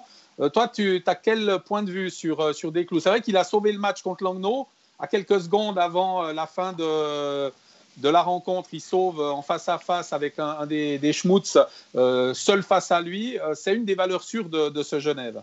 J'ai envie de dire encore une fois, il sauve Genève, il a fait des, des super matchs, c'est la révélation de la, de la saison, bien meilleur que Van Pottelberg à, à Bienne, tu voulais faire la, la comparaison Jacques, et puis surtout euh, Desclous, il a signé son contrat, maintenant il est pour quelques années à Genève, il est, il est assez tranquille, il peut vraiment se concentrer que sur le, sur, sur le hockey sur glace, il n'a rien d'autre à penser, et ça je pense qu'on sait qu'un gardien doit être fort dans la tête, alors quand on a son avenir qui est assuré, je pense que dans la tête, on doit être au top aussi. Moi, je pense que c'est clairement le gardien suisse de l'avenir. Je pense qu'il est en train de prouver cette. Bah, on a des gardiens un peu vieillissants, des Genoni, des Berra, des Stéphane. Euh, on a le droit de se pencher sur ce qui va se passer pour les gardiens suisses euh, et de l'équipe de Suisse en, conséquence. Et je pense qu'aujourd'hui, il est clairement le euh, numéro un en devenir. Et euh, bah, on peut se réjouir aussi de voir un Van Pottelberg qui assume pleinement ce, ce statut. Donc, euh, c'est bien, très bien, magnifique. Mais juste pour faire une parenthèse, parce qu'on parle de, gardiens de Bienne et gardiens de Genève maintenant, jumelé, la moyenne jumelée des, gardiens des équipes, c'est plus de 2% de différence, messieurs. 2% de différence entre la moyenne des gardiens de Genève et celle de Bienne, c'est énorme. Énorme. Donc, c'est une grosse, grosse différence et ça peut expliquer, ben, parce que Bienne, si vous regardez, il y a certaines statistiques qui sont favorables à Bienne par rapport à Genève. Et si, imaginez Bienne avec des gardiens à plus de 93,5 Bon, euh, au lieu d'avoir des gardiens à 90,5, à, à- à- à- à- à- 92,5 versus 90,5, imaginez où serait bien s'ils avaient eu 2% de plus de la part de Non, mais il y a une différence, Stéphane, entre le début de saison, quand il a fallu que Van Pottelberg Oui, prenne ses qu'ils ma- étaient à prenne ses marques. 88. Hein, euh, voilà. Et je pense, j'ai pas les stats en tête, mais depuis euh, avant Noël, il a, il a décollé et euh, Oui. maintenant il est, il est quasiment au niveau de Desclous, je pense, tout simplement. là- oui, non, parce que oui, si tu prends ses derniers Voilà, matchs, la ça. deuxième partie de sa Sur saison, mais ça a été tellement difficile en début de saison qui fait ça. que la moyenne globale est à 95. Mais s'il n'avait pas eu ces problèmes, je refais le monde en me disant s'ils n'avaient pas eu ces problèmes en début de saison, s'ils avaient été aussi performants, où serait bien Bien qui est bien revenu. Bien sera peut-être deuxième au classement, messieurs, loin devant. Peut-être, je ne sais pas, mais parce que bien, à certaines statistiques euh, avancées montrent des belles choses, et puis finalement, on a peut-être été dur avec Leon Berger, avec Rayala, etc. Si c'était pas juste une histoire de goalie pour finir en début de saison. ah, peut-être. Et puis en parlant, en parlant des gardiens suisses, il ne faut pas oublier non plus Ludo Weber à Zurich, hein, qui fait une saison euh, remarquable ah, côté du Hallenstadion. Hein. Il allait là comme gardien numéro 2, mais numéro 1. Bah, il, est, il est passé devant Flueller. Hein. Après les gardiens, les équipes, on, va passer à notre partie euh, débat. On va reparler de Genève d'ailleurs dans cette partie débat, puisque c'est ce, classement, cette bouteille à encre du championnat de National League. Hein. c'est un championnat euh, serré plus que jamais. Euh, grâce ou faute à la sixième, septième place, hein. je pense que c'est plutôt grâce parce que ça, ça donne un, impact dans le championnat. On le découvre, euh, ce classement hein, qui, est, extrêmement serré, c'est quatre points d'écart entre le deuxième et le, et le septième. Euh, ça, va être terrible, cette fin de championnat va être terrible. Il y a des confrontations directes, il y a, il y a, vraiment un, énorme enjeu pour chaque équipe et chaque point qu'elles devront remporter. Stéphane, bah, peut-être. Ah, Jérôme, Jérôme. Puisque c'est égal. Écoute, il y a une grosse lutte entre le deuxième Zurich jusqu'au septième Bienne. Euh, chaque point va, compter. En plus, euh, les calendriers font que ces équipes vont beaucoup se rencontrer également. Par exemple, à Lausanne, il reste 9 matchs. Ils vont jouer 7 fois contre des équipes qui sont de 2 à 7. Donc, il y aura des confrontations directes, des matchs à 6 points. Euh, c'est peut-être déjà même des pré-pré-playoffs. On peut presque dire ça comme ça. Mais chaque point va compter. Et par exemple, un Bienne qui menait 3-0 samedi à Lausanne à la 12e minute, qui ont perdu aux prolongations. Les deux points de perdus, ça va peut-être compter euh, dans deux semaines. Mais messieurs, imaginez que Bien avait gagné ne serait-ce qu'un match de plus contre Fribourg cette année. Ah ouais. Avec les hein? cinq défaites de suite. Comme cinq défaites de suite, effectivement. donc évidemment, on peut réfléchir comme ça. Et puis, mhm. et puis si Zurich finissait septième contre tout attente, ah, c'est possible, hein. parce que Zurich ne va pas si bien. Hein? Ah oui, non, le, championnat, c'est quand même pas. C'est pas l'équipe qui, qui, qui, qui, qui, a le vent dans les voiles actuellement. Hein. Et puis, on, pense qu'on peut faire une parenthèse sur Berne, qu'on annonçait euh, de retour aux affaires avec Conacher et tout ça. Oui, Jeffrey avait, le premier bloc est plus percutant. Et Berne, hein, euh, l'embellie n'a pas duré, messieurs. Hein, donc, c'est pas beaucoup mieux que c'était. Hein, ils sont, ils sont fatigués. Hein. Ils sont, fatigués avec l'enchaînement des matchs. Ben à, ce niveau-là, moi, j'aimerais faire une petite tirade. On parle calendrier et tout. On, on a vu que Lausanne avait l'équipe qui a le plus de matchs encore à jouer. Ils en ont encore neuf. Et ils vont enchaîner là une série de six matchs en huit soirs. Mhm. Donc, euh, il ne faut pas penser qu'ils vont euh, faire une moyenne de 2,7 points par match euh, pendant, pendant ces six matchs. Alors, Billy, a réagi en disant qu'ils ont une chance, les Lausannois, c'est qu'ils ont très peu de blessés, hein, absence d'Oudacek de, de Maillard, sinon un effectif relativement complet. c'est peut-être un avantage pour, pour Lausanne. Tu as dit Billy, Billy Fucklin Ouais, Billy Fuchsland, c'est lui qui a Billy, Billy, Billy. Billy, d'accord. Okay. 608, 608, c'est de la folie. Faire, plein de points. Ça, c'est clair que là, ça... ce qui joue en faveur de Lausanne, c'est qu'ils ont... sont dans le peloton avec moins de matchs. Donc, tu peux dire s'ils gagnent les matchs en main, c'est bon. ce qui les défavorise, c'est l'accumulation des matchs. Et en plus, il ne reste que deux matchs à la maison. Hein. Ça, je ne vous l'ai pas dit. Hein, Devant leur public non, mais les déplacements, il faut les faire. Quoi, hein. Il faut aller à Davos, il faut aller à Lugano. C'est pas la même euh, chose. C'est pas la même il faut aller à Rapperswil. Euh, après, c'est clair qu'aller à Genève ou à Fribourg, c'est pas la même chose. Mais je veux dire, c'est un élément dont il va falloir tenir compte. C'est qu'ils vont avoir un rythme euh, de, de, fou, tout simplement jusqu'au lundi de Alors, messieurs, petite prédiction, mouillez-vous. Qui va finir Bon, Davos va finir 8, on le sait. Il décrochait. Qui va finir 7 Qui va finir 7 Question. Régis tu as 5 secondes pour répondre. Qui va finir 7 Je ne sais pas. Tic, tac, tic. Ouais, ça, ça, va être très chaud, les gars, hein, parce qu'à ah, cause des, des, grosses affiches, là, tu, tu te mouilles, tu te mouilles pas? Non, je ne suis pas là pour ça. Ouais, mais non, mais c'est un, un, jeu, c'est une prédiction. Voilà, juste comme ça. Je savais, ça n'a aucune valeur, évidemment. Je dis prédiction. Moi, je dis bien. Moi, je joue la sécurité. Je regarde le classement, la première équipe que je vois, c'est ça. Moi, je dis. mais Genève a quand même un parcours très compliqué, messieurs. Hein. Ce sont des affiches euh, très ah, importantes pour les Genevois. Ils ont Lausanne, Zug, euh, ils ont Bienne ensuite. Ils ont Fribourg encore. Mais, que des confrontations directes. Messieurs, qui va finir ça Dites-moi. Je veux juste savoir qu'on joue un jeu là. Non, il n'y a pas assez Ah. en jeu. Il n'y a pas assez d'enjeux pour que je me mouille. Ah, Désolé, moi, je- on, met, on une thune alors. 5 Non, francs. non, non, 10 non. non, francs. non. 20 francs. Il y Lugano, a des allez, spécialistes Lugano. des paris. Lugano, même s'ils sont dans une belle série, hein, ils ont 5 matchs, 5 Ouais. succès consécutifs. Toi, tu dis Euh, Lugano. La loi de la moyenne, ça peut tourner et Lugano peut se retrouver en situation euh, défavorable, quand bien même, euh, si on regarde hein, encore le- les matchs qui les attendent. Alors, ils ont Zurich, ensuite Ambry à la maison, Davos, euh, Lausanne, euh, Langnau, Rapperswil. Ah bon? Donc, euh, Ouais, ils ont on un calendrier favorable. On finit Facile. avec un Genève-Lugano. C'est encore relativement favorable, mais, mais, mais, il y a des hauts et des bas. toi, tu peux pas dire bien. Tu- peux pas dire bien parce que tu vas te faire expliquer. Mais Non, mais moi, ce que j'espère vraiment, c'est on est quand même euh, la chaîne romande de MySports. On espère évidemment que les quatre romans soient dans Ben les oui. six. mais oui, Évidemment. mais oui. Mais En ça voudrait dire- mais que- à ce moment-là, ça que voudrait- tu crois, c'est deux choses. À ce moment-là, ça voudrait dire que Lugano ou Zurich finissent euh, septième. Aïe. Mais moi, ce que j'aimerais poser comme question, c'est Lausanne a maintenant six matchs en huit jours. Est-ce que ils vont choisir leur match? Sous-entendu, ce match-là, il est hyper important parce qu'on joue contre un du top 6. Est-ce que celui-là, là, on va vraiment donner de l'énergie à fond pour le gagner? Et puis tant pis si on est fatigué pour le, pour le suivant Ou est-ce que ce match-là, on va équilibrer le temps de jeu des quatre lignes Et puis ce match-là, on va plutôt faire jouer les, les leaders?